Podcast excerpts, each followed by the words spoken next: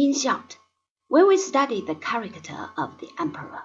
we begin to understand those anxious British mothers who used to drive their children to bed with the threat that Bonaparte, who ate little boys and girls for breakfast, would come and get them if they were not very good, and yet, having said these many unpleasant things about this strange tyrant,